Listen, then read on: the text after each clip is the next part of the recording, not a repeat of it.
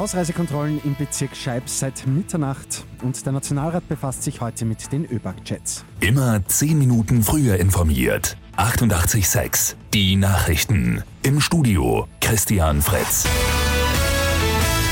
Im Bezirk Scheibs in Niederösterreich war die 7-Tage-Inzidenz gestern den siebten Tag in Folge über 400. Deshalb gilt jetzt die sogenannte Hochinzidenzgebietsverordnung. Seit Mitternacht werden an den Ausfahrten stichprobenartig Kontrollen durchgeführt.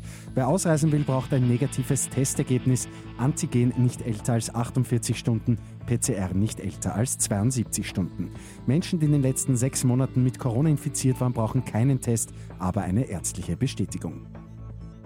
Im Parlament geht es heute bei einer Sondersitzung des Nationalrats um die Chats rund um die Bestellung von ÖBAG-Chef Thomas Schmid.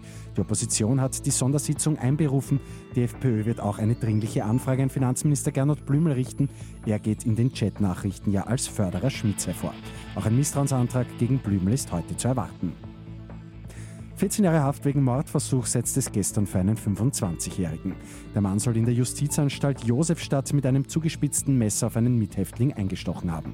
Das Gericht hat ihn am Abend nicht rechtskräftig verurteilt. Außerdem wird der 25-Jährige in eine Anstalt für geistig abnorme Rechtsbrecher eingewiesen.